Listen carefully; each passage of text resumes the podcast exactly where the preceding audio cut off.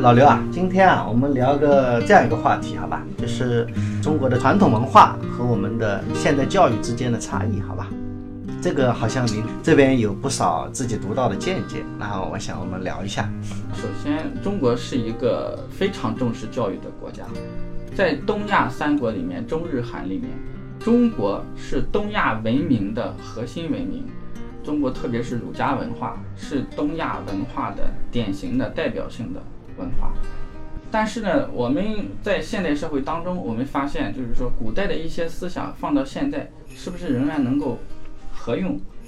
而现在的一些思想和古代的文化，现在不是说国学热嘛？家长把自己的孩子送去什么上国学，对这个现象你是怎么看的？我感觉，首先国学它有它一定存在的价值。因为作为一个农耕文明，我们所有的社会价值观都是成长在一个农耕文明的民族基础之上的。在这个基础之上，我们产生了自己的文化，这不是偶然的。任何一种，呃，知识也好，学说也好，它都是有它生活的就存在的土壤。对，我但是我倒是觉得啊，现在的国学啊，就被推崇的好像是啊，能够改变我们现在。中国的文化现状一个唯一的法宝，所有的大学啊都把那个国学推得非常高，这我觉得还是有点过分了吧？呃，应该说早在五四运动的时候，我们就掀起了一股打倒孔家店，然后引进西方文明的一个潮流。当然，这个打倒孔家店之后，我们其实长期以来，包括从五四运动到现在，我们其实也没有完全。建立起具有自己独特价值的特点的这样一种教育体系。对对对，但是我我仍然认为，就是儒家的学说嘛，仍然对现代社会有一定的参考价值，但是它已经完全不适合现代社会，所以说我们就要要从这个当中。汲取一样一定的营养，而且要抛弃它一些糟粕的东西。嗯，我这倒过来了，不是完全接受，因为毕竟对儒家文化产生的土壤是为了解决当时的封建社会的一个一个特定的问题。是的，是的，对吧？现在问题跟原来的问题是完全不一样的。我们的儒家讲的是有一个非常重要的理论，叫仁义礼智信。它里面的礼其实就是三纲五常，就是呃这个理论其实到现在啊，对我们中国的知识分子啊。其实是一种对思想的束缚啊。实际上，我认为啊，就是孔子这套，就是儒家的这套理论呢，他是想通过一套制度来固化，来把一个社会动态的社会变成静态的、有秩序的社会，变成一个静静态的，把动态的东西变成静态的。每当这个统治阶级想用这种思想来固化社会的时候，他就把这一套东西。拿出来作为我们的教育的一个基础，是个洗脑的工具嘛。所以说，类似的这种文化批判已经在五四时期进行了很多遍了。呃，就是说，在我们国家的传统文化土壤当中，中国这样一个拥有古老的一个巨大的文明的民族当中，为什么没有成长出科学？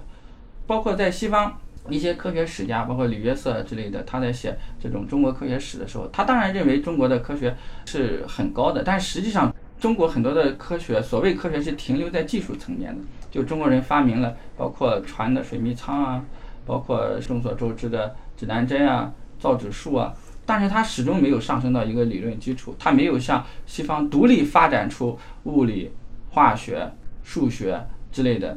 我举个例子，我们中国知道什么勾三股四玄五这个定律，但从来没有一套证明这个勾三股四定律的这样一个，您觉得这是为什么呢？呃，其实毕达哥拉斯定理这个问题，就是说毕达哥拉斯它是有多种，它有很多方法来来证明的。爱因斯坦在青少年时期就用很多种方法来证明毕达哥拉斯定理，但是在我们呢，就是勾三股四玄五，我们停留在一个经验的。对，经验我们只是拿它来用。很多东西，从整体上来说，中国的数学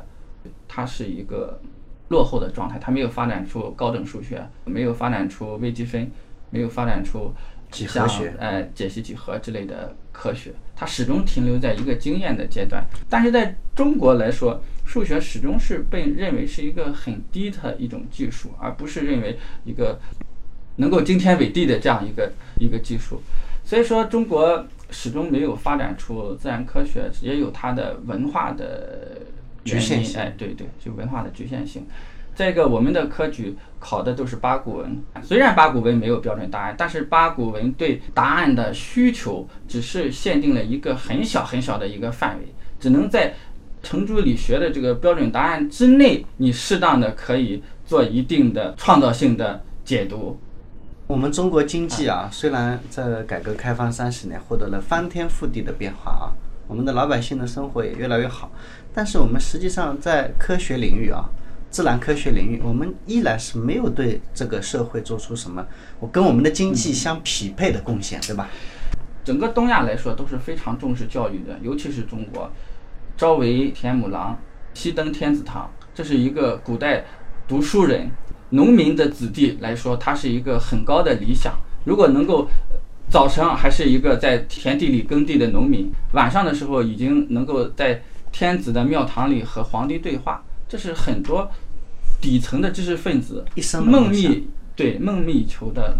梦想，但是在这个当中，我们发现你所要经历的这种科举的考试制度，是中国在世界上独有的一种制度。相对来说，它选拔人才的标准也限定了人才的他的智能所发挥的这个范围，就它考察的范围是非常小的，它不是考察自然科学。它不是考察你对工程啊、水利啊、军事啊方面的知识理解，而考察的只是你对四书五经的解读能力。实际上，它是有点脱离了当时的社会的实际的情况。那我们你认为是不是我们现在的高考制度也在犯同样的错误呢？如果解答这个问题，我们先回到明末清初的这样一个时代，因为当时明朝的人口几乎是。满清女真族的几十倍，一开始努尔哈赤起家的时候只有一万多人，你想想明朝有多少人？庞大的一个中原的腹地，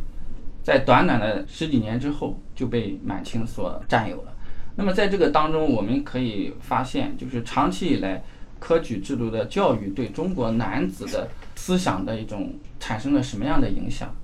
在这样一个情况下。长期的这种儒家教育当中，它产生了过于人民产生了过于逆来顺受的这样一种习惯。当这种东西变成一个民族习惯的时候，没有野心。当外族来入侵的时候，它就变成了一种任人宰割的一个羔羊。我之前看叫有一个叫鲁迅嘛，我们非常著名的一个作家啊，我们在五四时期的，他自己也写过这样一篇文章，就提到什么有丫头扶着庭院里面去看雪堂花，还要吐一口血。他好像还挺推崇这种很柔弱的一个中国文人的这种形象，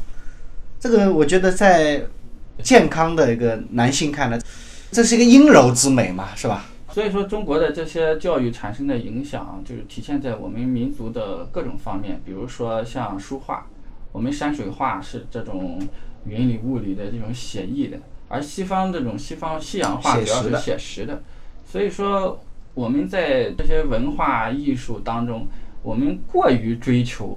这种写意的东西，我们就很难去正面的去认识你自身的不足。所以，当一个国家的男子，当明朝的这些男子都去背诵四书五经的时候，当满族来入侵的时候，已经没有人可以站出来，对，站出来去勇敢的抵抗，保卫自己的家园。我们中国的这种啊，就是儒家的教育文化，让我们的中国的男人失去了这种血性反抗的这种呃动力，是吧？对对。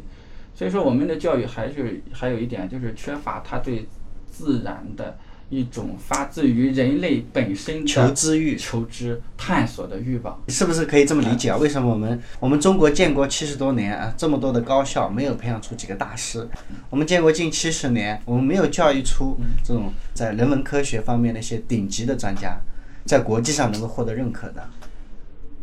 我们的教育中间就没有这种突破性。拿科举考试作为一个制度，它划定了一个很小的知识范围。然后呢，这种制度只是在这个很小的知识范围里面去进行考试的话，而这些学子又把通过这种考试取得不劳而获，成为人上人、统治别人的这样一种途径的话，这个教育制度就产生了问题。我觉着。从整体上来讲，我们整个民族缺乏对自然科学的某种敬畏。我们呢，就是过于偏重于实用性的技术。你比如说，呃，造原子弹啊，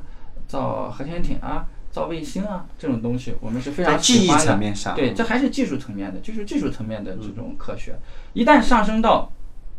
上升到需要创造性的东西了，我们就产生问题了。我们缺乏足够的创造力，而且你在现代社会当中，我们目前所使用的互联网啊、手机啊、电脑啊、呃、汽车啊这些东西，就改变人类发展的这些重要的发明创造、科技产品都不是我们发明的都是不是我们发明的啊，基本上都是美国为首的西方发达国家发明的。这个要必须要实事求是的，来，看待这个问题。当然，在将来的话，你说中国的教育制度能不能培养出不是以不劳而获为目的的人才？就是我们小的时候啊，父母对我们的要求是什么？听话，对吧？对，那这就是我觉得，就是让我们不能够有创造力。嗯，对，这也是一个我们这个民族的传统文化当中不太鼓励。我们有类似的好多这种谚语来来来形容，比如说“枪打出头鸟”啊，“树大招风”啊，你看美国，它就叫英雄文化。我们看电影里面哈，整个地球要面临崩溃的危险了，忽然出现一个美国队长啊，这种拯救人类的英雄。这而这种类型的英雄啊，在美国是受到老百姓的追捧的。而我们中国呢，就是厉害的人，比如说像孙悟空，上面得有顶头上司。像这种特别厉害的人啊，你能力特别强，我们中国的文化是不接受的。其实从历史上来看，很多特立独行的人都不会有太好的下场。当然，我们的人生价值，我们的民族传统的人生价值是追求福、禄、寿。所谓福，就是你你要你不要经历太多的磨难；所谓禄，你就要有朝廷的俸禄来供养，就是你你需要自己的劳动，你就可以得到朝廷的体制的供养。然后寿就是寿命，就是儒家文化给了我们这样的一种文化的传承，对，而这种传承中间，在这一部分其实是一个糟粕，对吧？从社会稳定的角度来讲，儒家文化的大确是一个，对，它是它所标榜的东西和它追求的东西都是社会的稳定，然后千千年不变，哎，但是实际上，我发现，你看，人类历史上都出现过武士嘛，乡绅嘛，在英美这边，他们出现的是骑士精神嘛。我发现那个骑士啊，跟国外的那种骑士啊，他是既能文又能武，对吧？然后日本的那个武士都是很厉害的，武士不是只会打架的，他很会读书的，既会读书又会打架，那个叫做武士。在我们中国的没有武士阶层，只有乡绅阶层。那个乡绅阶层他的武力是很差的，不会打架的。从宋朝以后就对武将，就是重文轻武。对重文轻武，对武将有一定的排斥和鄙视，对。哎，但是我们以前我们的这个我们儒家文化的创始人呐、那个孔子据说也是骑射啊，各方面都是非常厉害。但到了宋朝以后，就不强调这这些人的动手能力了，是吧所？以其实中国在秦朝之后啊，就是收了天下的兵器，化为多少个铜人，然后就是尽收天下兵器，然后焚书坑儒。所以秦朝呢，它就是这样一个朝代，它追求一个社会治理国家的一个极致的稳定。呃，中国的古代文明对我们现代教育的一些影响，呃我觉得今天跟老刘这么一谈啊，对让我也是茅塞顿开，也学得了不少的知识啊。嗯，感谢老刘，哎，不客气，大家互相交流，互相学习。啊，谢谢。